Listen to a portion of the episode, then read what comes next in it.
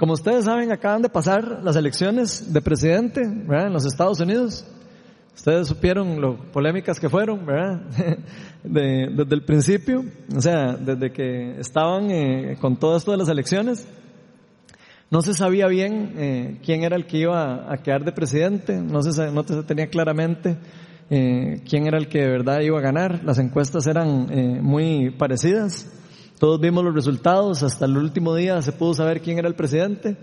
Y ahorita, no solo en Estados Unidos, eh, que es complicado saber eh, quién es el que va a ser presidente, porque ahí no solo cuentan los votos, sino cuentan votos electorales, es más enredado todavía que aquí. Pero en fin, eh, esa manera todavía lo hace más complicado. Pero si vemos bien, la mayoría de las personas que, que, estaban a punto de votar estaban bastante indecisas. Por lo menos eso fue lo que yo sentí de esas elecciones. Como que la gente no estaba, no, o, o no, no, les gustaba mucho los candidatos, como uno podría como decir, ¿verdad? Era como lo que se sentía o lo que se oía. Mucha gente, o sea, tenía dudas de que si Hillary Clinton, otros tenían dudas de que de, de Trump, ¿verdad? Y, y, esas eran las discusiones de que, hijo de puña, ¿cuál de los dos va a quedar? Y eso se me parece mucho a lo que nosotros vivimos en Costa Rica hace unos años eh, para atrás. No sé si se acuerdan las últimas elecciones de aquí que también no se sabía quién iba a quedar. Era toda una indecisión.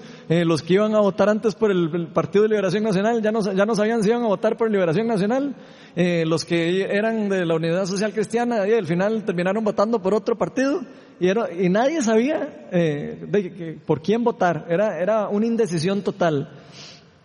Y este, yo creo que mucho de lo que pasaba ahí, eh, o lo que nos pasó, tal vez es que muchos escuchábamos cosas acerca de los candidatos. Tal vez eh, escuchábamos lo que la persona tenía que decir, su plan de gobierno, eh, no sé, creíamos conocer las ideas de los candidatos, pero conforme fueron pasando los, los, los debates y fueron pasando las, los asuntos, ¿verdad? Donde fueron empezando a contar sus planes de gobierno, tal vez ahí eh, algunos empezaron a conocer más a otros candidatos, otros eh, se enredaron más y terminaron eh, cambiando de opinión de por quién votar. Entonces, yo, me, yo me imagino que muchos empezaron a cambiar de parecer. No sé si ustedes se acuerdan las encuestas, decían una cosa y después el resultado fue otra. Y eh, yo creo que lo que realmente pas, pasó en Estados Unidos y lo que nos pasó aquí nosotros es que realmente casi nadie conocía realmente los candidatos. Realmente casi nadie eh, conocía realmente por quién, eh, eh, por quién votar. No lo conocía bien. Podía tener un, un, un leve eh, pincelazo de qué es lo que la persona iba a hacer, y conforme iban escuchando las, los debates y los asuntos, eh, iban en, más o menos de, eh, encontrando o, o, conociendo mejor a la persona. Y yo creo sinceramente que algunos, entre más los conocieron, más bien les daba más miedo votar. no sé si les pasó a ustedes, pero en este caso, eh, en el de Estados Unidos pasó algo parecido, pero al final terminó ganando el que parecía que, que era como raro que ganara, ¿verdad? Pero bueno, eh, yo creo que todos estaríamos de acuerdo que para tomar una decisión como esa, la de, escoger un presidente, una decisión que es tan importante para nosotros como país, como ciudadanos de un país, eh, es muy importante nosotros conocer bien a la persona, por quién vamos a votar. Si nosotros no conocemos bien a esa persona, no podemos darle un apoyo real o no podemos conectarnos con la visión que la persona tiene o la, o la visión que la persona quiere transmitir al país. Y realmente eh, creo que esto es bastante importante porque esta persona a la que nosotros le vamos a dar nuestro voto o le vamos a dar nuestro apoyo es una persona que va a gobernar sobre nosotros. Es una autoridad que va a gobernar sobre nosotros durante cuatro años. En este caso en, en, en Costa Rica son cuatro años, en Estados Unidos a veces hasta son ocho años. Yo creo que algo similar que nos pasa con esto de los presidentes, lamentablemente nos pasa también con Dios.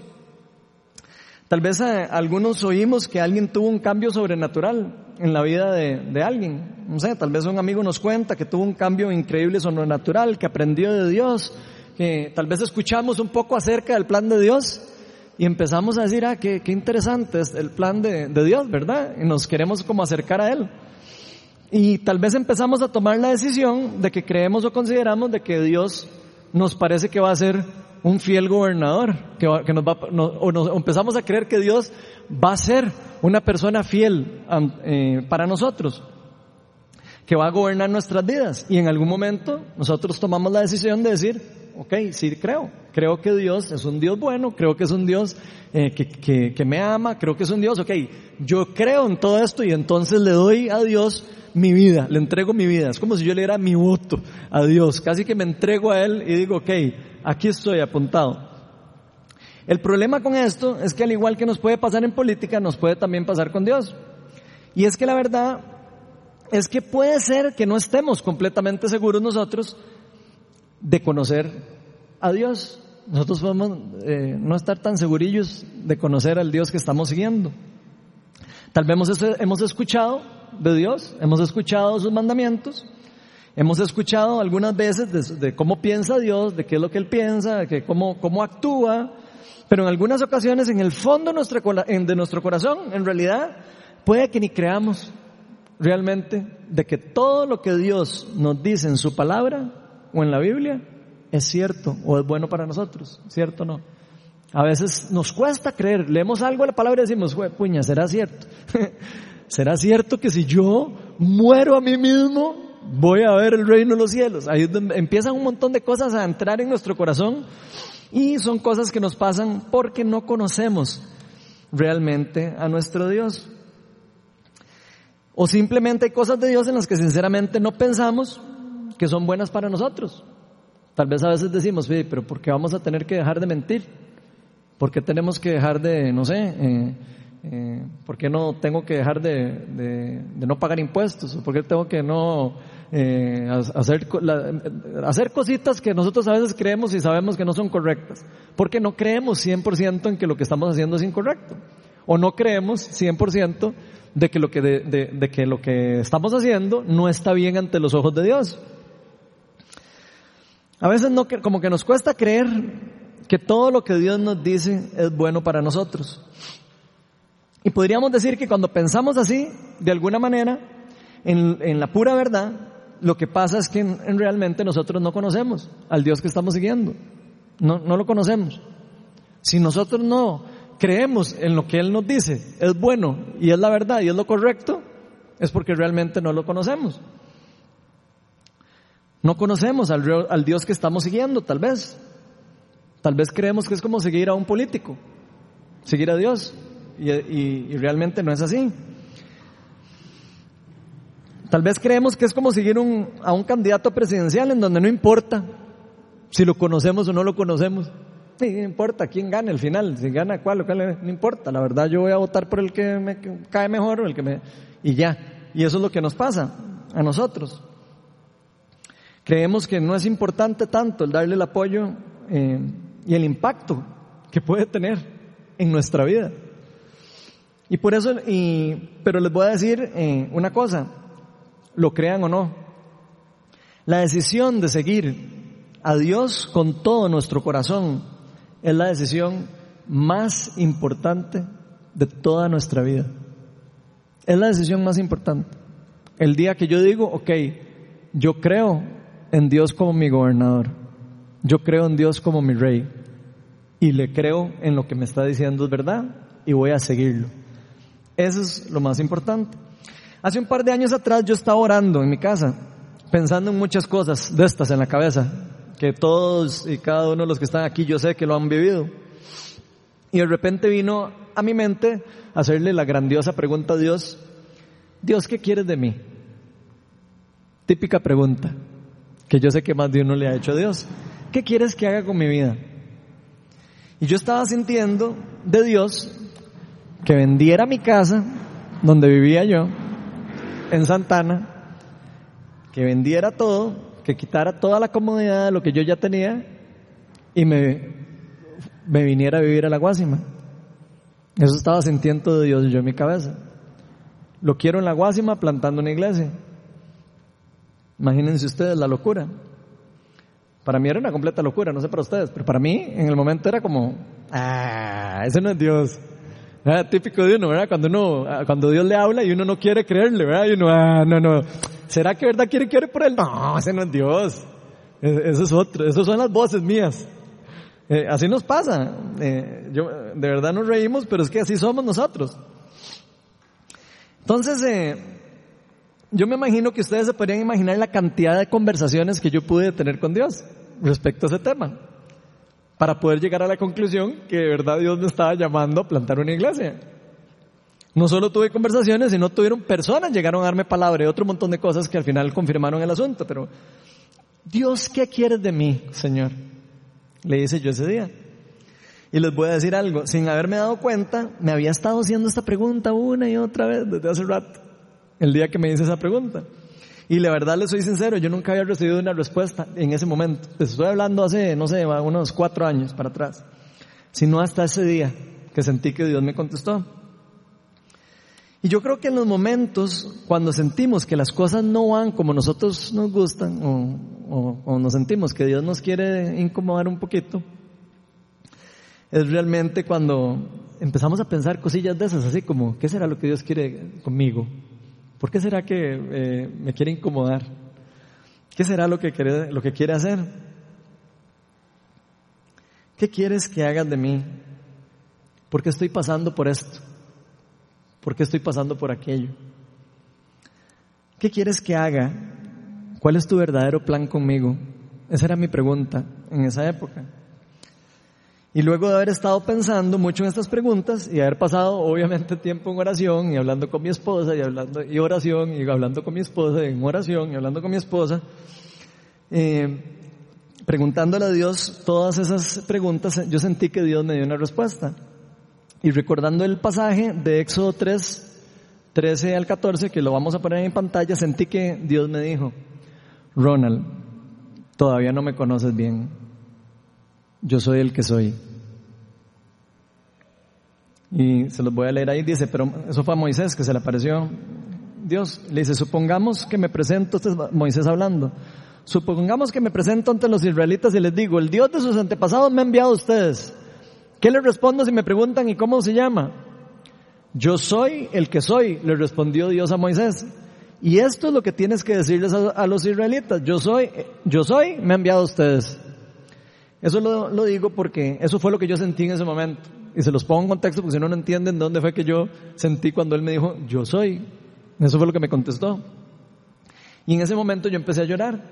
En mi cama estaba. Empecé a llorar y empecé a darme cuenta que todas estas preguntas que yo le venía haciendo a Dios no estaban como bien dirigidas, ni tampoco estaban hechas en el momento indicado.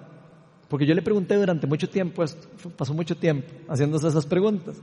Algo hacía falta primero.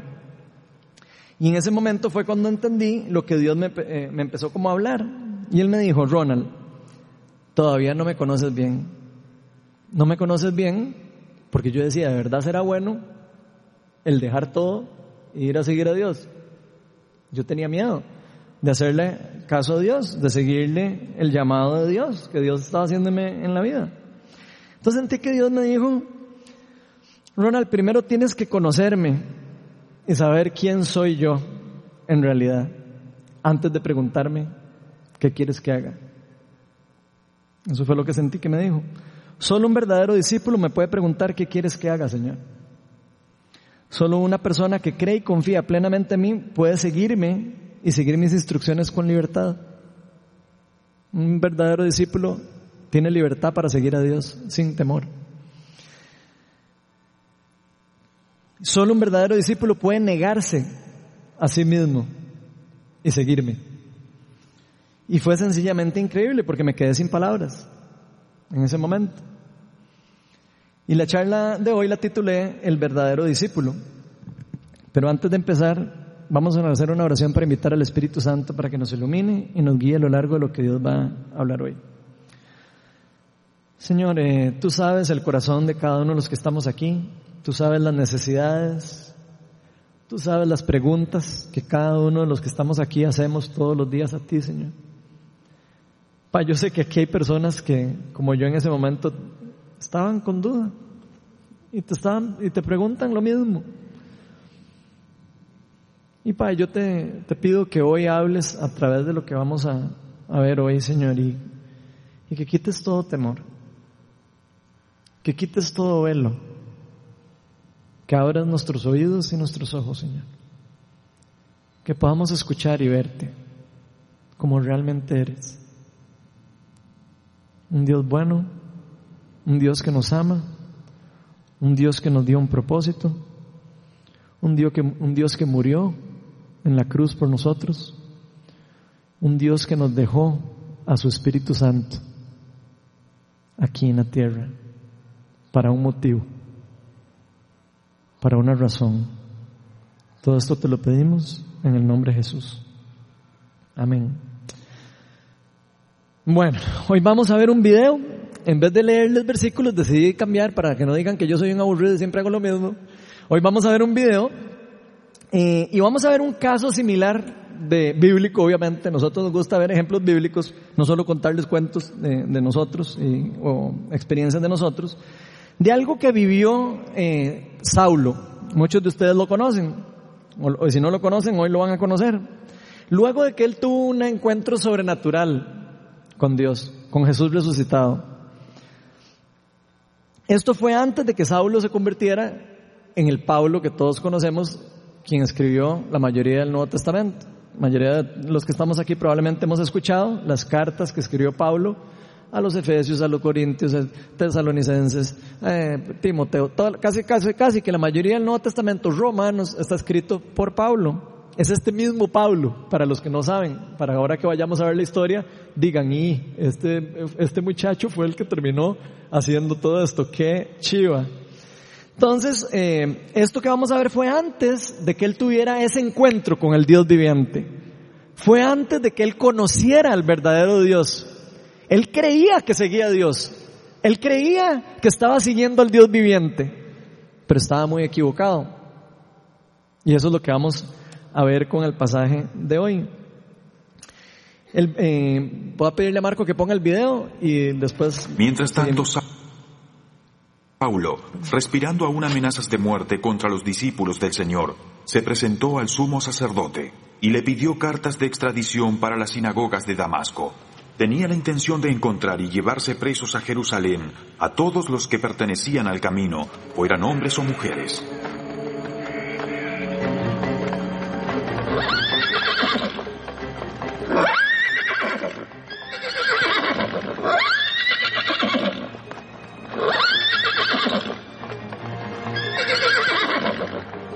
En el viaje sucedió que, al acercarse a Damasco, una luz del cielo relampagueó de repente a su alrededor. Él cayó al suelo y oyó una voz que le decía, Saulo, Saulo,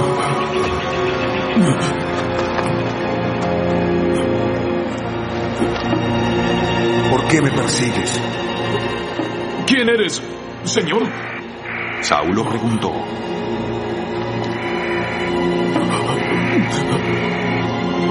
Yo soy Jesús, a quien tú persigues. Le contestó la voz. Levántate y entra en la ciudad, que allí se te dirá lo que tienes que hacer. Los hombres que viajaban con Saulo se detuvieron atónitos, porque oían la voz pero no veían a nadie.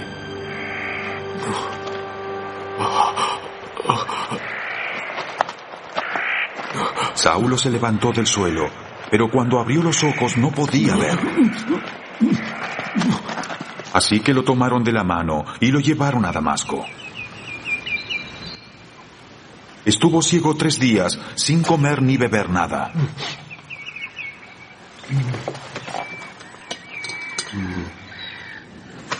Había en Damasco un discípulo llamado Ananías, a quien el Señor llamó en una visión. Ananías.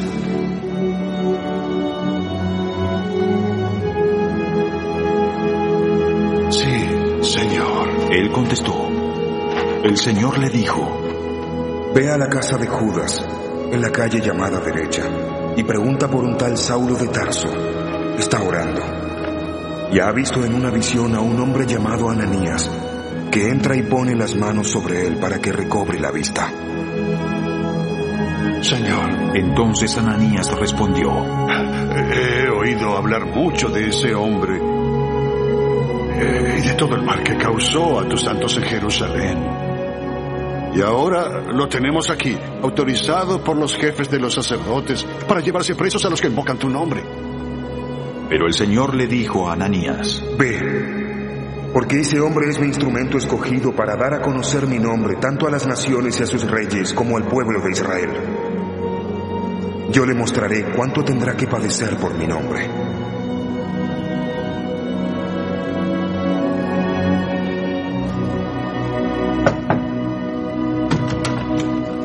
Ananías fue, y cuando llegó a la casa,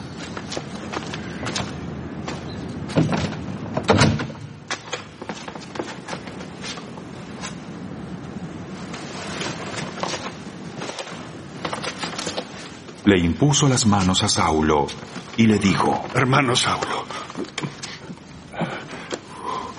el Señor Jesús que se te apareció en el camino en tu viaje, me ha enviado para que recobres la vista y seas lleno del Espíritu Santo. al instante cayó de los ojos de Saulo algo como escamas y recobró la vista.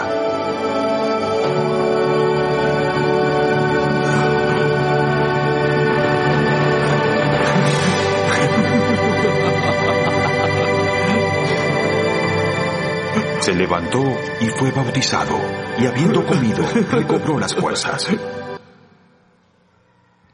Eso era Hechos 9 del 1 al 19, que se me olvidó decirles. Sorry. A mí me encanta ver la Biblia en video, no sé ustedes, si, si ustedes también, pero eso era versículo por versículo, no sé si lo vieron. Entonces es, eh, no es que están ahí haciendo una película, sino es que simplemente están dramatizándola, lo que ya está escrito. Entonces me encanta. Yo soy una persona muy visual. A mí a veces me gusta ver las cosas para poderlas entender mejor. No sé ustedes. Pero hoy vamos a estar profundizando en estos versículos que tienen eh, obviamente muchísimas enseñanzas para nosotros, pero hoy vamos a estar viendo al menos cuatro que siento que Dios quiere eh, como enfocar y que quiere hoy hablar específicamente. Y que espero que tal vez más de alguno de nosotros ya la hemos, hemos escuchado, tal vez las enseñanzas, pero tal vez nunca les hemos puesto así como que la atención debida o nunca le hemos puesto bastante atención a lo que vamos a estar viendo hoy. La primera enseñanza, que, y probablemente que es la más importante de todas las que vamos a ver, es que todo verdadero discípulo conoce realmente a Dios y puede seguirlo libremente. En Hechos 9, del 3 al 16, dice que se los voy a leer el pedacito. En el viaje sucedió que al acercarse a Damasco una luz del cielo relampagueó y de repente a su alrededor, de repente, de repente a su alrededor, él cayó al suelo y y una voz que le decía, oyó una voz que le decía, Saulo, Saulo, ¿por qué me persigues? ¿Quién eres, Señor? Pregunta Saulo. Yo soy Jesús, a quien tú persigues. Le contestó, levántate y entra en la ciudad que ahí se te dirá lo que tienes que hacer. Entonces vamos a poner un poco en contexto de lo que estamos viendo aquí. Saulo era un perseguidor de cristianos, por, por si lo vieron ahí. Él era un judío, era fariseo, era miembro del Sanedrín, que prácticamente eso es el nivel más alto en la jerarquía religiosa o en la estructura religiosa judía. Entonces, eh, Saulo andaba persiguiendo, ya esto, Jesús había muerto, había resucitado y, ya los cristian, el cristianismo se estaba eh, esparciendo. Entonces eh, los fariseos obviamente andaban persiguiendo a todos los que, los que decían que eran del camino, eh, de los que seguían a Jesús, y los estaban encarcelando, los apedraban, los mataban, los perseguían y estaban en eso. Entonces Saulo andaba persiguiendo a todos los que siguen a este tal Jesús de Nazaret, el cual, el, el cual habían crucificado y eliminado los líderes judíos y romanos. Entonces Saulo perseguía a los seguidores de alguien que él definitivamente no conocía. Él estaba siguiendo, a, a, perseguía personas que seguían a alguien que él no sabía, no tenía ni la menor idea de quién era, evidentemente. No sabía absolutamente nada de Jesús. Tal vez había escuchado de él. Probablemente Saulo lo vio a Jesús pasar en algunos en algunos de todo el tiempo que estuvo Jesús ministrando, porque él, era fariseo. Y en varias historias de los, del, de los evangelios se nos dicen que los fariseos andaban por ahí siempre. Entonces tal vez él, él había oído, escuchado historias de los milagros. Había escuchado tal vez cuentos de amigos que le decían, ay, y le dio comer a cinco mil. Y cosas de esas, ¿verdad? Entonces él, había escuchado de este Jesús. Pero pareciera que a él le parecía absurdo que muchas personas hubieran dejado hasta su religión para seguir a Jesús. En pocas palabras, Saulo nunca había llegado a conocer a este tal Jesús. Lo odiaba, lo blasfemaba, lo atacaba, lo perseguía, ni siquiera, y ni siquiera lo conocía. Y ni siquiera lo conocía. Creo que muchas veces también a nosotros nos puede pasar lo mismo en nuestras vidas. No solo con Dios, sino con otras personas. De hecho, tal vez hoy aquí pueda que haya alguien que pueda estar cometiendo ese error y esté persiguiendo a Jesús. Tal vez hay alguien que está bravo con Dios aquí. Tal vez en algún momento tuvo un problema, eh, alguna decepción, por algún motivo, una mala experiencia en alguna iglesia, alguna mala motiva, alguna muerte de un familiar, alguna cosa, algo a lo que le echa la culpa a Dios de algo. Tal vez hay, alguna persona esté rechazando a Jesús, alguna persona esté eh, resentida con Dios por algún motivo. Tal vez no ha tomado el tiempo para conocerlo, a nuestro Dios, en una forma real, en una forma verdadera. Y si ese es su caso, le cuento que podrían estar cometiendo un grave error. Y de hecho quiero contarles lo que me pasó a mí hace años atrás, hace como unos siete años. En mi caso, para los que me conocen, yo era prácticamente ateo. Eh, yo perseguía a Jesús sin conocerlo, aunque no lo crean. Muchas veces eh, tuve discusiones con amigos en reuniones, en las fiestas donde personas empezaban a hablar de Jesús y yo me peleaba al frente de todo el mundo diciéndoles que la Biblia no era un libro inventado, que todo era puro cuento y que, o sea, yo era una persona que, que totalmente atea. Eh, fui criado eh, en la iglesia católica, pero no era practicante y no creía en Dios. O sea, para mí Dios no existía. Para mí Dios era más que un cuento, más, una historia. La historia de que todo el mundo conoce, de que, el, de que eh, se hizo hombre, que llegó por nosotros y todo el mundo bravo y alabado sea el Señor. Y eso era la idea mía de Dios. Yo era una persona totalmente que no conocía absolutamente nada de Dios. Y no solo eso, sino que quería convencer a la gente de que no existía. Parecido como este señor Saulo, pareciera que, que estaba haciendo. Aunque él por lo menos estaba tratando de seguir a Dios, ¿verdad? Yo no. O sea que todavía peor. Y no se imaginan ustedes las vergüenzas que yo hacía pasar a Melania en esas discusiones. Tampoco Melania era como muy creyente, que digamos, pero ¿a, ¿a quién le va a gustar que el esposo diga que Dios no existe, que no sé qué, y se eche sus pleitos al frente de todo el mundo? Entonces era eh, eh, triste para mí. Eh, realmente a mí me da vergüenza a veces pensar como yo era o como yo fui. Pero definitivamente yo sé que yo no conocía a Dios. Ahora vuelvo a ver para atrás y por supuesto que me arrepiento. Como ven, muchas veces podemos odiar y perseguir a personas que ni siquiera nos hemos tomado el tiempo para conocer en verdad. Nosotros podemos eh, pasar tiempo odiando a una persona, persiguiendo a una persona, y no solo a Jesús, sino a cualquier persona que nos rodea alrededor de nosotros. Yo tengo, he conocido amigos y he tenido amigos que, que odian a personas que, y que con costos conocen. O sea, personas que, que, apenas se han escuchado a la persona, ah, no, ese me cae mal. Y, lo odian y lo persiguen y hablan mal de la persona. así somos nosotros. A veces nos reímos, pero así somos. Y, y yo creo que en realidad esto es como increíble.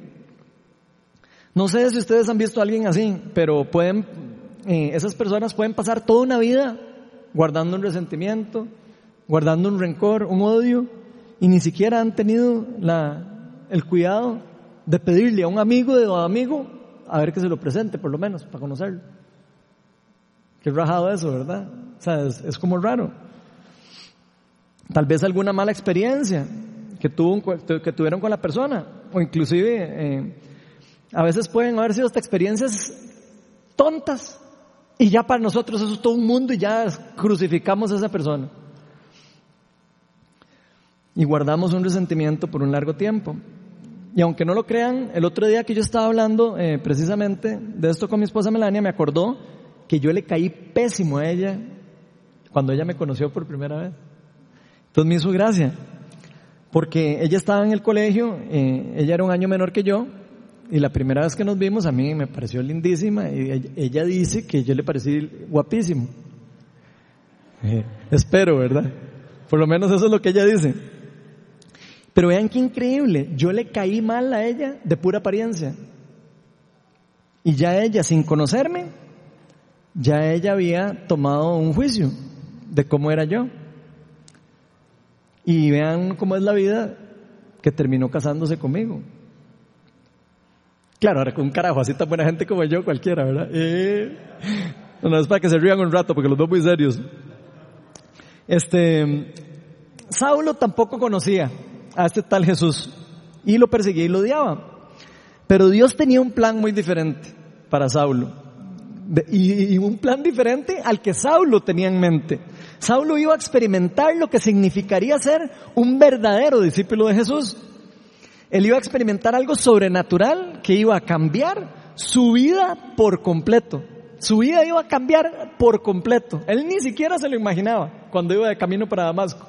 Él iba a ir a cazar cristianos, iba de cacería. Y terminó casándose con Dios. Entonces es increíble. Iba a conocer a este Jesús en verdad, al que estaba persiguiendo y que no conocía. La segunda enseñanza que podemos ver o que me gustaría eh, resaltar es que todo discípulo reconoce el llamado de Dios y es obediente, inclusive aunque no está de acuerdo con lo que Dios le pide. Y vamos a leer Hechos 9, del 10 al 15. Dice, Ananías, y vean la diferencia. Cuando le preguntan a Saulo, Saulo, Saulo, él pregunta, ¿quién eres? Aquí vemos a Ananías contestando, aquí estoy, Señor. No sé si pueden ver la diferencia. Aquí estoy, Señor. Anda y ve a la casa de Judas en la calle llamada derecha y pregunta por un tal Saulo de Tarso. Está orando y ha visto una visión a un hombre llamado Ananías, o sea, te ha visto a vos mismo, que entra y, le pone, y pone las manos sobre él para que recobre la vista. Entonces Ananías respondió, aquí está la primera incredulidad de nosotros los discípulos. Señor, yo he oído hablar un montón de cosas de este Señor. No, no, no lo voy a parafrasear, lo voy a leer. Señor, he oído hablar mucho de ese hombre y de todo el mal que ha causado tus santos en Jerusalén. Ahora lo tenemos aquí, autorizado por los jefes de los sacerdotes para llevarse presos a todos los que invocan tu nombre. ¿Y qué le contesta Jesús? Sí, sí, sí, ya yo sé eso. Ve, insistió el Señor, porque ese hombre es mi instrumento escogido para dar a conocer mi nombre tanto a las naciones y a sus reyes como al pueblo de Israel. Entonces ven qué increíble la diferencia de Saulo y Ananías, que si era un verdadero discípulo de Jesús. Ananías ya conocía a Dios. Y por eso no le pregunta quién eres, sino pregunta más bien, aquí estoy. ¿Qué quiere que haga, mi estimado Señor? Estoy listo para que me diga a dónde, a dónde hay que ir. Simplemente escucha la voz de Dios y hace lo que le pide. Inclusive, aunque no entienda y aunque su lógica le diga que es ilógico lo que le está llamando a hacer. Le está diciendo, vaya y a, donde el asesino de cristianos y ponga mano sobre él y, ore por él. Eso es lo que le está diciendo Jesús a, Ananías, ¿verdad? Para ponerlo como en contexto así, eh, folclórico, digamos. Lo quisiera volver a hablar así. Entonces, Ananías simplemente lleva a cabo lo que oye el Señor que le dice.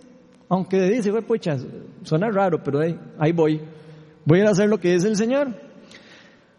Y eso que Ananías conocía de este tal Saulo, ¿verdad? Porque él ya había escuchado a Saulo, ahí lo vimos. Dios, eh, este tal Saulo ya, eh, ya él había escuchado, pero Dios le está diciendo que lo va a usar como un instrumento. O sea, no era un chisme, no era un simple chisme lo que Ananías sabía de Saulo, era una verdad lo que, lo que, lo que sabían de, de Saulo. Saulo no, tenía, no solo tenía fama por ser el gran fariseo que era, porque era uno de los más diestros de todos, eh, instruido por Gamaliel, uno de los más famosos de todos los de ahí, sino que Saulo era muy celoso y severo con los seguidores de Jesús. Era conocido por, por, por lo severo en, su, en su religión y en sus creencias. Y a mí me parece increíble lo que hace Ananías, porque esto es lo que en verdad deberíamos de hacer todos. Los verdaderos seguidores de Jesús o los verdaderos discípulos. Escuchar la voz de Dios y seguir su instrucción. Y, saber que lo que Él nos está diciendo es bueno para nosotros. Eso es lo que tenemos que hacer. De hecho, muchas veces seguir a Jesús puede implicar hacer cosas que para nosotros suenan ilógicas o pueden parecer raras por el momento. ¿Cuántas veces no nos ha puesto Dios a hacer cosas raras por alguien? A mí un montón, yo no sé ustedes, pero Dios a veces nos llama a hacer cosas que uno dice, pues, pues ya, ¿verdad? Hacer esto. bueno, a la mano de Dios y voy a hacerle caso, voy a hacerlo. Y normalmente cuando hacemos caso vemos cosas sobrenaturales y vemos cosas increíbles, ¿verdad? Pasar. Entonces, a veces seguir a Jesús puede sonar ilógico. ¿Se imaginan ustedes lo que pasó por la mente de Ananías sabiendo que Pablo había matado a amigos de él? Pablo había matado a amigos de él. Saulo había apoyado cuando apedrearon a Esteban en el capítulo anterior que estábamos leyendo. Vamos a poner ahí Hechos 8, 1 para que nada más para que lean. Y Saulo estaba allí aprobando la muerte de Esteban. Entonces, Saulo era un asesino de cristianos. Y aún así, el Señor dijo, usted es instrumento escogido para llevar mi nombre a todas las naciones. Ese es el verdadero amor de Dios hacia los pecadores y la verdadera gracia de Él. Perdona cualquier cosa, no importa lo que hayamos hecho. Entonces Ananías sí tenía motivos para no querer a este tal Saulo, pero aún así obedece a Dios. Y vean lo que nos dice Jesús en Juan 10, 27 al 29. Mis ovejas oyen mi voz, yo las conozco y ellas me siguen. Esas son palabras de Jesús. Yo les doy vida eterna y nunca perecerán, ni nadie podrá arrebatarlas de mi mano. Mi Padre que me las ha dado es más grande que todos y de la mano de mi Padre nadie me las puede arrebatar. Mis ovejas oyen mi voz, yo las conozco y ellas me siguen, dice Dios. Quiero contarles lo que me pasó un día en diciembre del 2013. La mayoría tal vez conocen el caso, pero no importa, igual les voy a contar. Yo iba para Limón con toda mi familia en el carro y íbamos con la abuela, con la, abuelita de Melania, con los perros, con mis hijos, el carro full, ¿verdad? Con, ya no cabía ni un chunche en el carro. Íbamos para Limón, mis suegros tenían una casa en Limón, y llegando al Moín, eh, iba un camión de estos gigantes de fruta de, de, una marca, no voy a repetir aquí marcas porque estamos, eh, nos metemos en enredos, pero una, de una marca muy conocida. Y para el camión medio, así, media curva muy. Entonces yo paro atrás del camión, ¿verdad? Así, a los, no sé, a los 10 metros. Pero yo estoy atrás del camión, ¿verdad? Y quedé en el centro del camión. Y para el camión, y yo me quedo parando, y yo, ¿y qué será? Está parada la calle, a cada rato ahí se paran las calles y todo.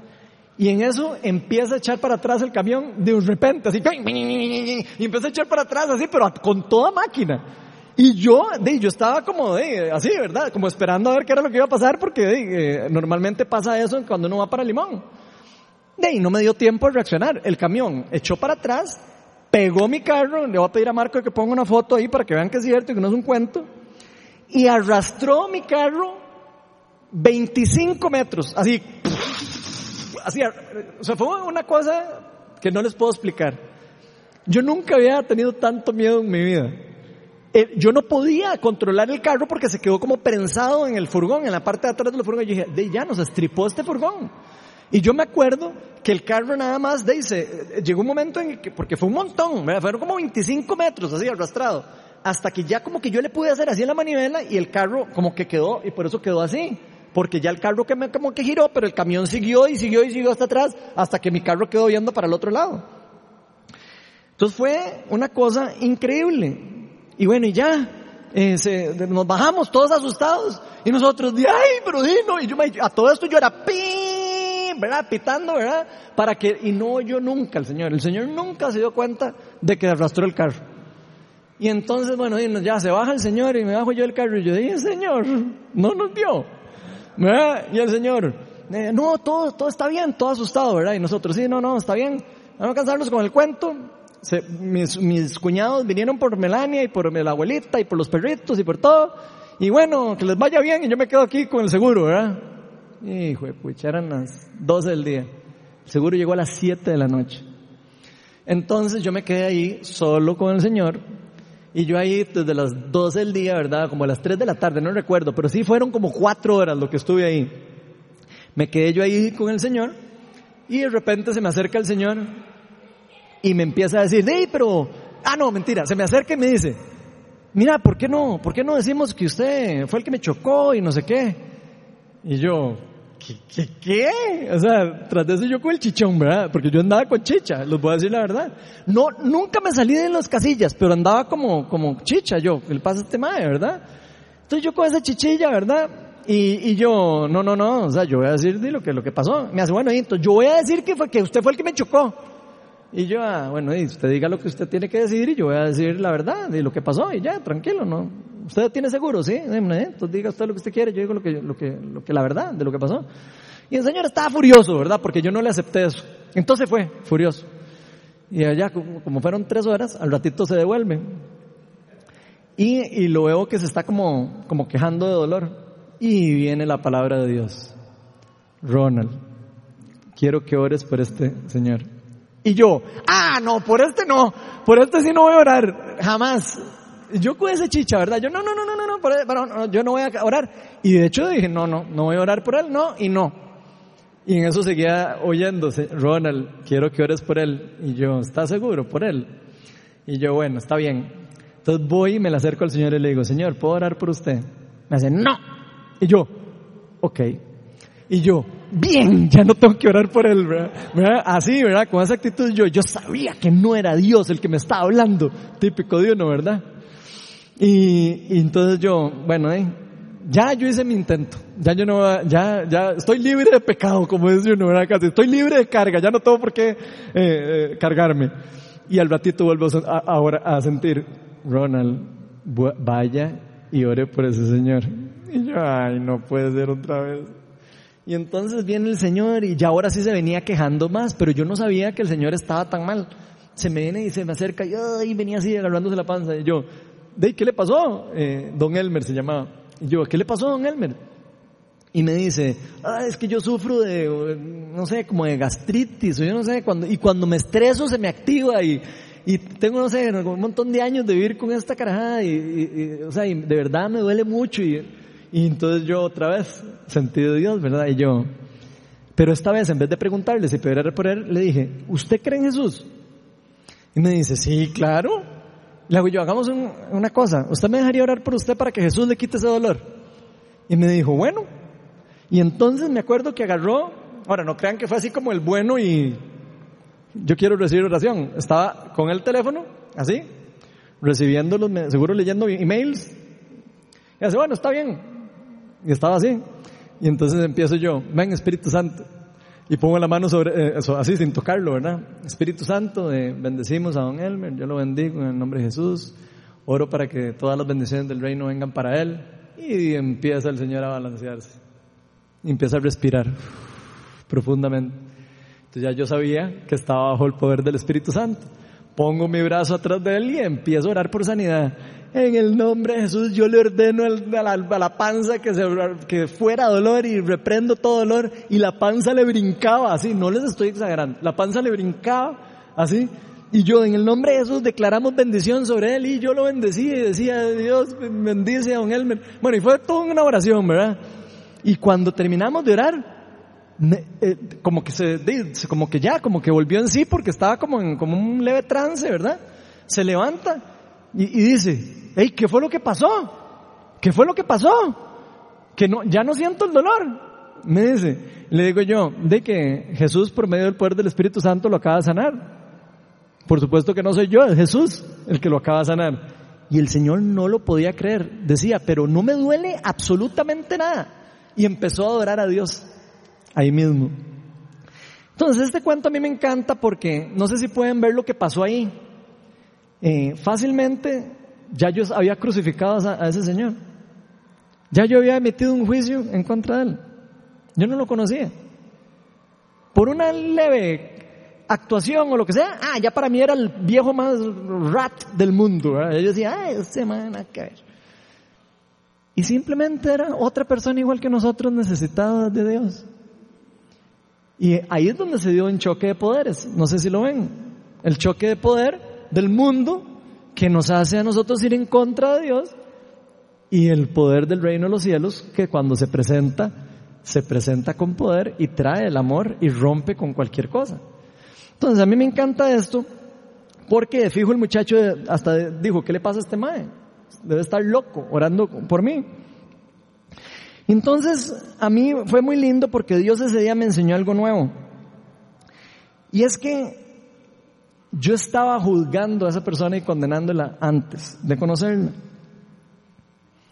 Y Dios me hizo un llamado en ese momento. Y estuve a punto de no contestar, aquí estoy, Señor.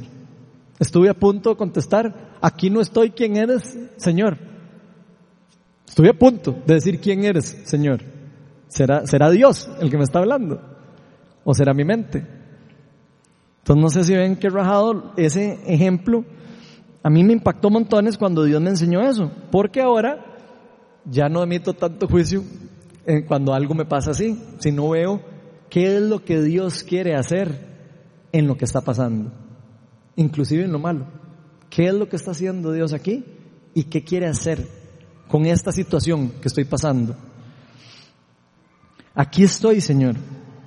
El ser obediente y escuchar el llamado de Dios, amar a otros, lo cambió todo.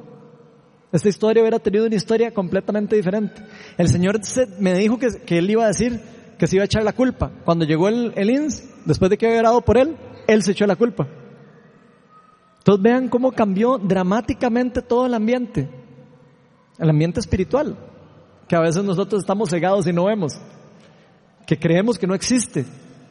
Y que creemos que es nada más el vivir y el, y el, vivir la vida y, no vemos los detalles que hay alrededor de nosotros. Juan 10, 27 decía, mis ovejas oyen mi voz. Yo las conozco y ellas me siguen. Y Jesús está refiriendo ahí a sus discípulos. Está refiriendo a nosotros, los que hemos puesto la fe en Él. Por eso un verdadero discípulo de Jesús escucha a Dios y lo obedece y sigue sus instrucciones, sin importar las consecuencias aunque parezca algo completamente ilógico, como en el caso de Ananías. La tercera enseñanza es que todo verdadero discípulo de Jesús padecerá por causa del nombre de Dios.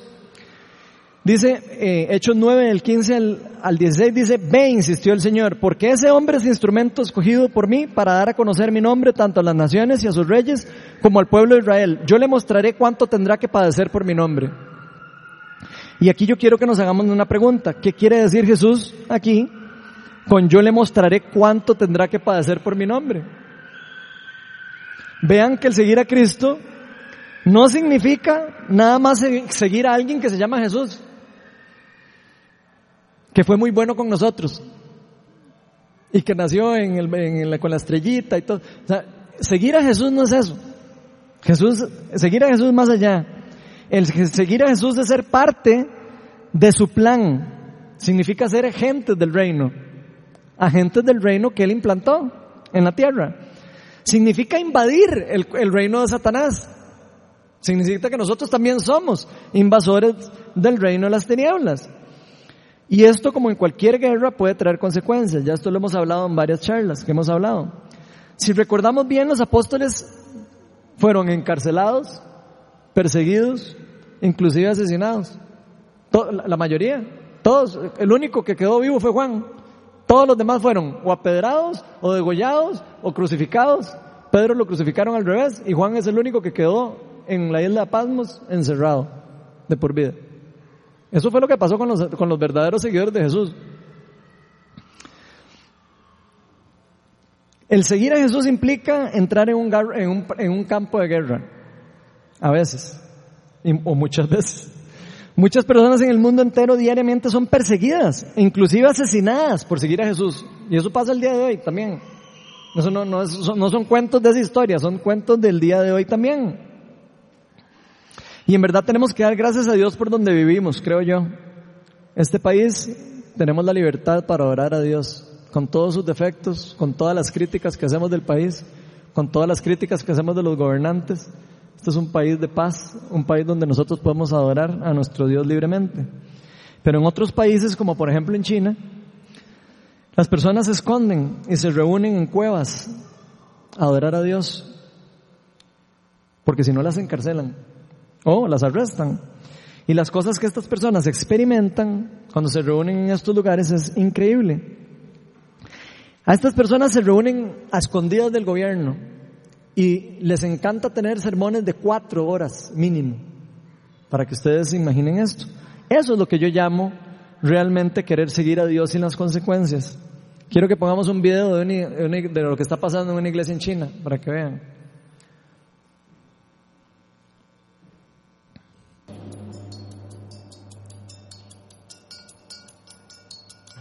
In this church, the people wake up at 4.30 to come together for two hours to pray and worship. They do this every day.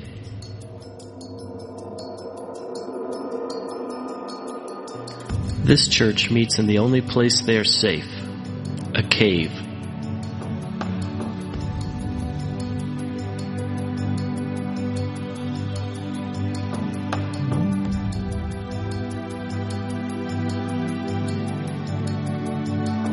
This church meets on a farm, far away from prying eyes.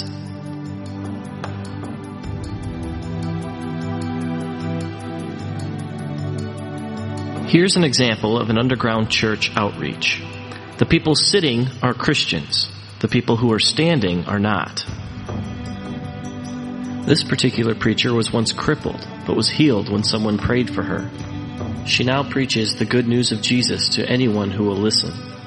In this particular meeting, over 1,000 people became Christians.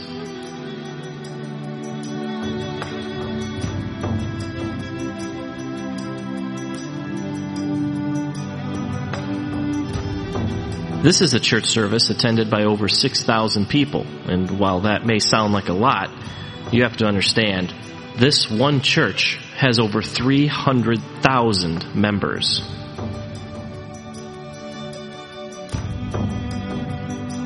This is often how churches operate in China. They start by getting everyone's attention using drama or music. Then they pray for the sick, this has become common practice in the Chinese church and for good reason. As Dennis put it, We've, I've seen AIDS patients completely delivered recently, a lot of different healings, and the healings and the miracles are one reason that many people come to the Lord. Here Christians cast out demons from an 18 year old girl. She's now a preacher. In Shanghai alone, there are over 3,000 house churches, just like this one.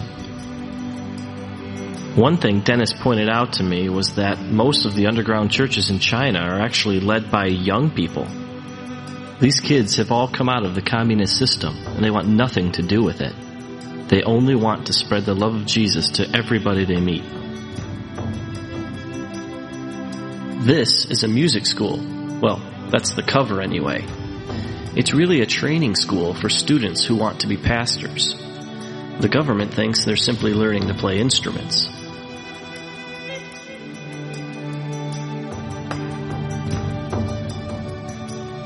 One thing I quickly realized about the Chinese church is that it's a lot different from the American one. For one thing, they think a four hour sermon is short. But more than that, even, is how different their services looked from ours. I mean, see for yourself what happens when a desperate people plug into a powerful God.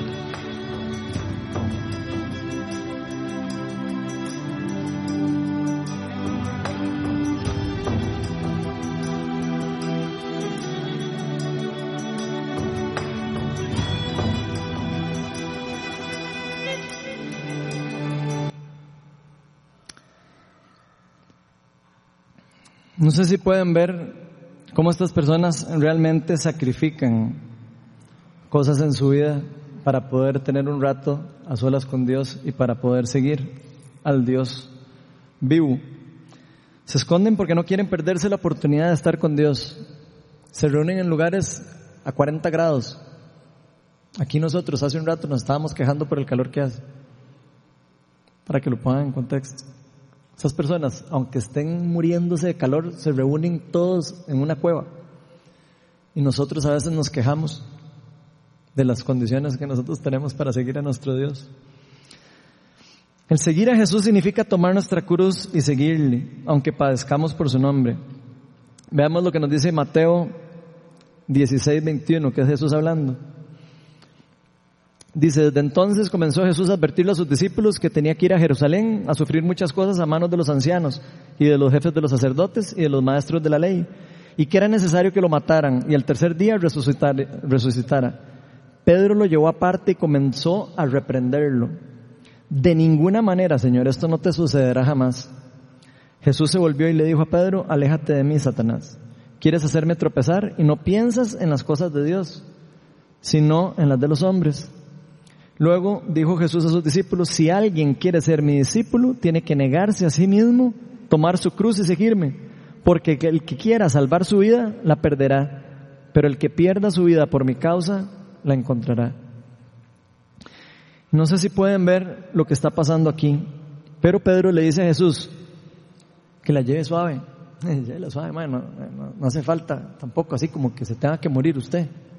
Eso, es lo que está diciendo Pedro. llévela suave, tranquilo, eso no le va a pasar. Y, eh, vos no tenés que morir. Y Jesús lo reprende, porque está pensando solo en las cosas del mundo. Está pensando solo en su bienestar. No está pensando en lo que Dios está diciendo que quiere hacer. Ya Dios le había dicho a Jesús lo que él tenía que hacer. Jesús lo estaba siguiendo. Y no importa qué le dijeran, él iba a seguir con su, con su llamado. ¿Y será que a veces nosotros nos parecemos a Pedro? A ese Pedro en ese momento. Por supuesto, Pedro tuvo todo un cambio después, ¿verdad? De mentalidad. Ahí Jesús no había muerto todavía. A veces queremos las cosas fáciles. Queremos las cosas más sencillas para nosotros, lo que más cómodo es para nosotros. Eso somos nosotros a veces. Queremos seguir solo a Dios con las cosas que no nos incomodan. Inclusive cuando eso significa ir en contra de la voluntad de Dios. A veces nosotros vamos en contra de la voluntad de Dios por, por el hecho de que nos incomoda. Tal vez alguien, alguna persona, no sé, no ha querido dejar de vivir en el mundo. No ha querido dejar de, no sé, de, tener una vida eh, pecaminosa, de, no sé, de vivir completamente desconectado de Dios. Y tal vez Dios lo que quiere decir hoy es, vengan a mí, todos los que están cansados y agobiados, y yo les daré descanso. ¿Ustedes creen que haber tomado la decisión por parte de Jesús de ir a Jerusalén en ese pasaje es fácil? Si a ustedes les hubieran dicho, vean, lo van a matar y lo van a crucificar y lo van a hacer, ustedes hubieran ido a Jerusalén. Ustedes saben lo, duro de, de esa decisión de Jesús. Pero Jesús era un verdadero discípulo de Dios. Jesús tenía en su corazón lo que él tenía que hacer, inclusive en que fuera en contra de su vida inclusive que fuera en contra de todas las cosas, inclusive todos sus amigos que le dijeran que no. ¿Cuántos amigos de nosotros nos dicen, ay, eso no es nada, ir a las fiestas esas locas y todo eso? Ay, eso no es nada, para que lleve la suave, tranquilo, pero no se, no se estrese tanto. ¿O no es cierto? No es, no es lo que el mundo nos ofrece. Muchas decisiones que un verdadero discípulo de Dios tiene que tomar en su vida no son fáciles. Muchas decisiones que un verdadero discípulo debe tomar afectarán el resto de su vida. Y créanme cuando les digo que muchas de estas decisiones no son como votar equivocadamente por un presidente. No es una decisión que dura cuatro años. Es una decisión eterna. Es una decisión que tiene implicaciones espirituales eternas. Estas decisiones cambian el futuro de cada uno de nosotros, del futuro de nuestras familias, del futuro del país donde estamos viviendo. Todas las decisiones que tomamos al día a día tienen implicaciones que no solo nos afectan a nosotros, sino afectan a los que están alrededor de nosotros. ¿Qué pasaría si todos nosotros aquí siguiéramos a Dios como Dios nos llama a seguirlos? ¿Qué creen que pasaría aquí en la Guasima? ¿Qué creen que, que veríamos aquí? ¿Veríamos sanidad? ¿Veríamos personas restableciendo matrimonios? Veríamos personas siendo sanadas, como lo hemos estado viendo recientemente. Estaríamos viendo un mundo muy diferente. De hecho, yo creo que es muy probable que, que sea por esto mismo que muchos de los verdaderos discípulos de Jesús a veces son pasados por, por pruebas fuertes antes de entrar en ministerio. Porque tal vez a veces eh, Dios necesita eh, limpiar un poco su corazón Necesita preparar sus corazones para lo que van a experimentar o para lo que van a vivir y para que aprendan a soltar para lo que están amarrados, a lo que están agarrándose en el mundo. Todo siervo de Jesús es preparado y pulido antes de ser utilizado por Dios para algo sobrenatural. Así como Dios preparó a Saulo para convertirlo en Pablo, así Dios quiere transformarnos a cada uno de nosotros. A cada uno de nosotros. No sé si vieron el anuncio de lo de la profecía. Eso no es para un pastor. Eso no es un llamado para una persona específica. Es un llamado para la iglesia. Es un llamado para cada uno de los verdaderos discípulos de Jesús. Y esto es una transformación sobrenatural, lo que Dios quiere hacer. Nadie puede ser transformado por sí mismo o por sus propias fuerzas, si no es por el poder del Espíritu Santo. Y si recordamos bien, el ministerio de Jesús inició primero pasando Jesús por el desierto. Jesús pasó también por pruebas antes de entrar y ser utilizado en Dios en forma sobrenatural. Sufrió sed, pasó hambre, soledad y me imagino que muchas veces se sintió cansado. Me imagino que también decía, ¿y qué es esto que me metieron aquí en el desierto? ¿Qué estoy pasando por aquí? ¿Y yo por qué estoy pasando por esta enfermedad? Señor, ¿por qué? ¿Por qué estoy pasando por lo que estoy pasando, Señor? ¿Cuándo voy a salir del desierto? Eso es lo que nosotros nos preguntamos. Pero la Biblia nos dice que el Espíritu Santo mandó a Jesús al desierto. No sé si ustedes se han fijado. El Espíritu lo envió ahí. Y el mismo Espíritu a veces también nos lleva a nosotros a lugares de desierto para transformarnos. Dios lo estaba preparando para el ministerio Jesús. Dios estaba preparando su corazón y no me cabe la menor duda que ahí fue donde Jesús más llegó a estar preparado para las tentaciones y para todos los problemas y todas las cosas que pasó después. Él tuvo ahí mismo que lidiar con Satanás, tentado por Satanás, negándole acerca de su padre, negándole que era mentira, el Evangelio, que era mentira lo que Dios le había dicho. Lo mismo que hizo Jesús, eh, Jesús, eh, Dios, eh, Satanás, perdón, con el, con, con Adán y Eva. ¿De verdad Dios dijo que no podían tomar del árbol del bien y del mal? Lo mismo que le dijeron a Jesús, ¿de verdad que Dios dijo que, que vos sos el Hijo de Dios? A ver, decirle a ese pan que se convierta en, eh, esa piedra que se convierta en pan. Esas son las mentiras de Satanás. Él lo que quiere es desviarnos a nosotros de lo que Dios quiere darnos. Y igual le pasó a Saulo en esta historia. Igual pasa con cualquier verdadero discípulo de Jesús que en verdad permite que Dios entre en su corazón y, lo, y le pide que lo transforme y lo renueve. Pero para eso tenemos que negarnos a nosotros mismos y negarnos a nuestros deseos y empezar a desear lo que Dios quiere para cada uno de nosotros. Dios se nos revela en forma sobrenatural muchas veces por medio de las dificultades y los que estamos pasando por dificultades lo saben. La cuarta y última enseñanza, ya para terminar, es que todo verdadero discípulo se siente orgulloso de su nueva naturaleza. Hechos 9, 17 al 19 dice, Ananías se fue y cuando llegó a su casa le impuso las manos a Saulo y le dijo, hermano Saulo, el Señor Jesús se te apareció en el camino y, me ha enviado para que recobres la vista y seas lleno del Espíritu Santo. Al instante cayó de los ojos de Saulo como escamas y recobró la vista se levantó y fue bautizado. Habiendo comido, recuperó, las fuerzas. Entonces un verdadero Jesús, un verdadero discípulo de Jesús siempre quiere dar testimonio de su fe. Siempre. No existe un verdadero discípulo que no quiera dar testimonio de la fe. Y por supuesto que lo quiere hacer porque hay algo sobrenatural que ha pasado en su corazón. Hay algo que él quiere compartir con otros de lo que ha pasado. Siempre quiere dar un testimonio y compartirlo para que otros puedan disfrutar de lo que está experimentando. Y para esto hay muchas formas de dar testimonio, por supuesto que muchos damos testimonio, pero una muy importante que muchos en la iglesia se ha perdido es por medio del bautismo. Tal vez este tema puede ser difícil de entender para algunas personas en estos tiempos porque ya no es tan normal para nosotros eh, los rituales de purificación que ellos tenían, los, judíos tenían rituales de purificación en agua también, eran muy comunes para ella, para ellos. Y de hecho, tal vez aquí hay varias personas, aquí, que tal vez ya tomaron la decisión de seguir a Jesús desde hace tiempo y dijeron ya, yo, sí, Jesús es mi gobernador y, y, y yo voy a seguirlo, y, pero por algún otro motivo no se han bautizado. Perfectamente, aquí puede haber alguna persona que no se haya bautizado. Y esto no necesariamente no quiere decir que no sean verdaderos discípulos, por supuesto. Pero sí les puedo decir que se están perdiendo, si es el caso de, usted, algo increíble para la vida de cada uno de ustedes. Se están perdiendo una bendición increíble que es el creerle a Dios y testificar que yo soy un verdadero discípulo, porque eso es lo que simboliza el bautismo.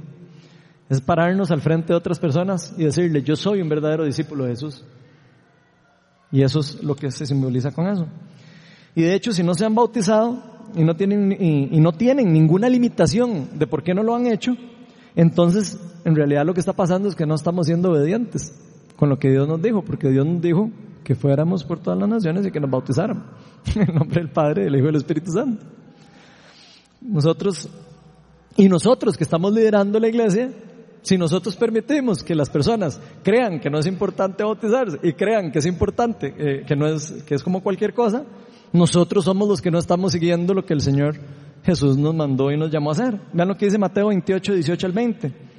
Jesús se acercó entonces a ellos y les dijo, se me ha dado toda autoridad en el cielo y en la tierra, por tanto vayan y hagan discípulos por todas las naciones, bautizándolos en el nombre del Padre, del Hijo y del Espíritu Santo, enseñándoles a obedecer todo lo que les he mandado a ustedes. Y les aseguro que estaré con ustedes hasta el fin del mundo. Entonces, de hecho, si ponemos atención lo que leemos en la Biblia, encontramos varios pasajes en donde vemos que muchas de las personas que tuvieron un encuentro sobrenatural con Jesús se bautizaron de inmediato. Eso es lo que yo veo en, el, en los libros de Hechos de los Apóstoles. No sé si ustedes lo han leído, pero libro de Hechos de los Apóstoles yo lo que veo es personas que conocen de Jesús e inmediatamente se bautizan. Inmediatamente conocen de Dios y dicen, ok, yo creo esto y, y de una vez, bautíceme. Se bautizaron de forma inmediata. Historia tras historia, los retos que se la lean en el libro de Hechos y en los Evangelios.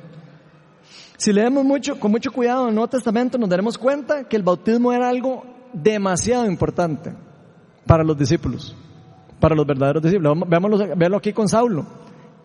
Asesino y cristiano, recién convertido, y lo primero que hacen es bautizarlo. Para que él pueda eh, entrar en el, en el reino. O sea, como, como, como hacer una inauguración en el reino, por decirlo de alguna manera. Es como, como, como inaugurarnos en que ahora sí creímos y cambiamos de mentalidad. Lo que sí podemos ver en la Biblia son pasaje tras pasaje que nos muestra que las personas llegaban a tener una, que llegaban a tener una experiencia sobrenatural con Jesús, pasaban de inmediato a ser bautizados. Y es muy claro que esto era una instrucción directa del Señor. El bautismo es parte de lo que Dios nos llama a hacer. Como lo vimos en, en, en la segunda enseñanza. Todo verdadero seguidor de Jesús escucha su voz y es obediente. Si nosotros somos obedientes, nosotros seguimos lo que Dios nos manda hacer. Uno de los ejemplos que más me gusta del Nuevo Testamento, eh, del bautismo, está en Hechos 8:35 al 38, y lo voy a leer. Entonces Felipe, comenzando desde ese mismo pasaje que está hablando del profeta Isaías, desde ese mismo pasaje de la escritura le anunció las buenas nuevas acerca de Jesús al etíope eunuco.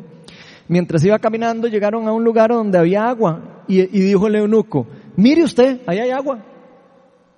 Mire usted, ahí hay agua en media conversación, mire usted, ¿hay agua? ¿Qué impide que yo sea bautizado? Ah, no, usted no ha llevado el curso del bautismo, usted no se puede bautizar. Usted, no, no, no, usted tiene, eh, ¿cuántos años tiene? Diez, no se puede bautizar.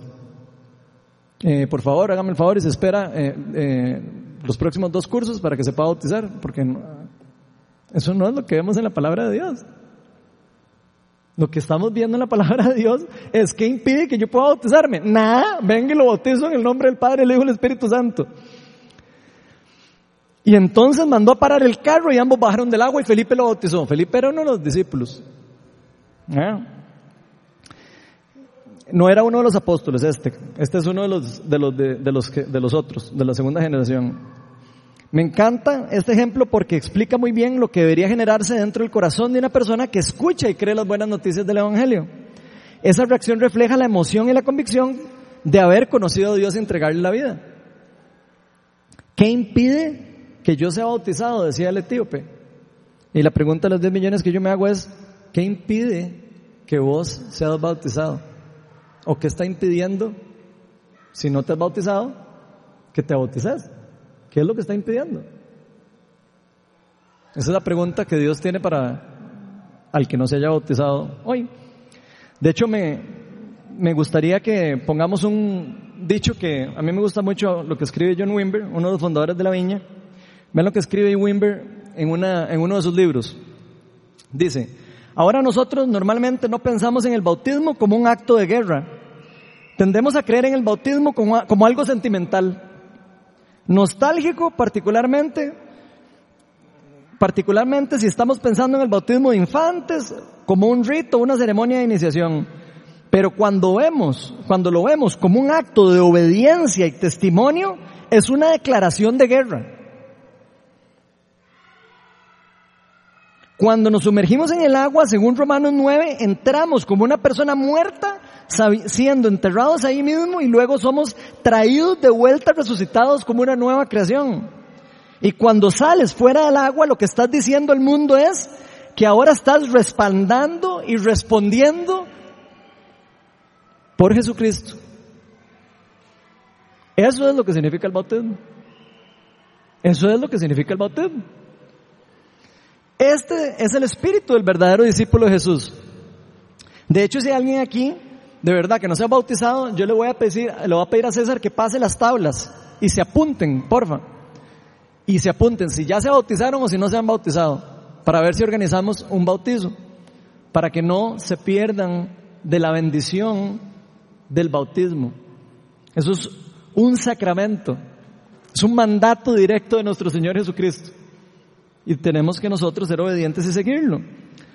Hay gracia que se imparte en el, en el bautismo también.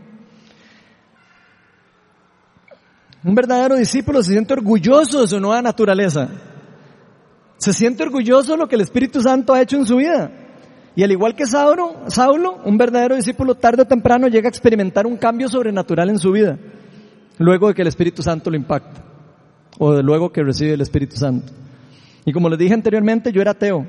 Yo no creía en Dios ni en las cosas de Dios, pero en mi caso a mí se me reveló leyendo la Biblia. Empecé a leer la Biblia y se me reveló. Y, lo, y, fue algo increíble. Desde ese momento yo empecé a, a experimentar a Dios en una forma sobrenatural. Inclusive hasta empecé a ver milagros, orando por personas. Y mi anhelo es que muchas personas que conozco y que no conozco vivan lo mismo que yo estoy viviendo. Y yo sé que muchos de ustedes también tienen ese anhelo. Y nuestra tarea es eso, llevar el Evangelio hasta los fines de la tierra. Y les voy a decir una cosa, si Dios pudo hacer un cambio en mí, se los digo de verdad, porque yo creo que pocas personas son así de juponas como yo, créanme que puede hacer un cambio en cualquier persona. Todos mis amigos decían, Ronald nunca va a ser cristiano. Y véanme aquí ahora, dando la vida por Dios, dejando todo por Dios y dejando que el Espíritu Santo gobierne nuestras vidas. Tal vez alguna persona ha sabido toda su vida que Dios existe, pero tal vez nunca lo ha invitado a cambiar su vida. Tal vez eh, simplemente no, no se lo ha pedido y Dios es un caballero el Espíritu Santo es un caballero. El Espíritu Santo no obliga a nadie a ser transformado. Inclusive aunque diga yo soy un seguidor de Jesús. Inclusive aunque diga yo soy el, el que sea. El Espíritu Santo no obliga a nadie a ser transformado. Dios es un Dios caballero. Él deja que nosotros dejemos poco a poco y vayamos entregándole nuestro corazón hasta que seamos totalmente entregados a su voluntad. No obliga a nadie, pero al que se lo pide, de corazón se lo da. Dice la palabra de Dios. Mateo 7, el 7 al 8 dice, pidan y se les dará, busquen y encontrarán, llamen y se, y se les abrirá, porque todo el que pide recibe y el que busca encuentra y al que llama se le abre. Y aquí Jesús nos enseña que debemos perseverar en buscar a Dios. Tenemos que buscar a Dios sin cansarnos saber más acerca de Él. Muchos de nosotros nos rendimos fácilmente y concluimos que no podemos tener una relación cercana con Dios, porque no hemos podido y nos damos por vencidos. Y es una mentira del maligno. Dios siempre está llamando a la puerta y esperando que abramos nuestro corazón y lo dejemos entrar. Y aquí Jesús nos dice que vamos a ser premiados si perseveramos en buscarlo. Y si, y si nos acercamos para conocerlo más. Y por eso nunca tenemos que dejar de buscar su amor. Tal vez ya has tomado de, la decisión de seguir a Dios, vos, pero sientes, sentís que has estado haciendo, que lo has estado siguiendo sin conocerlo.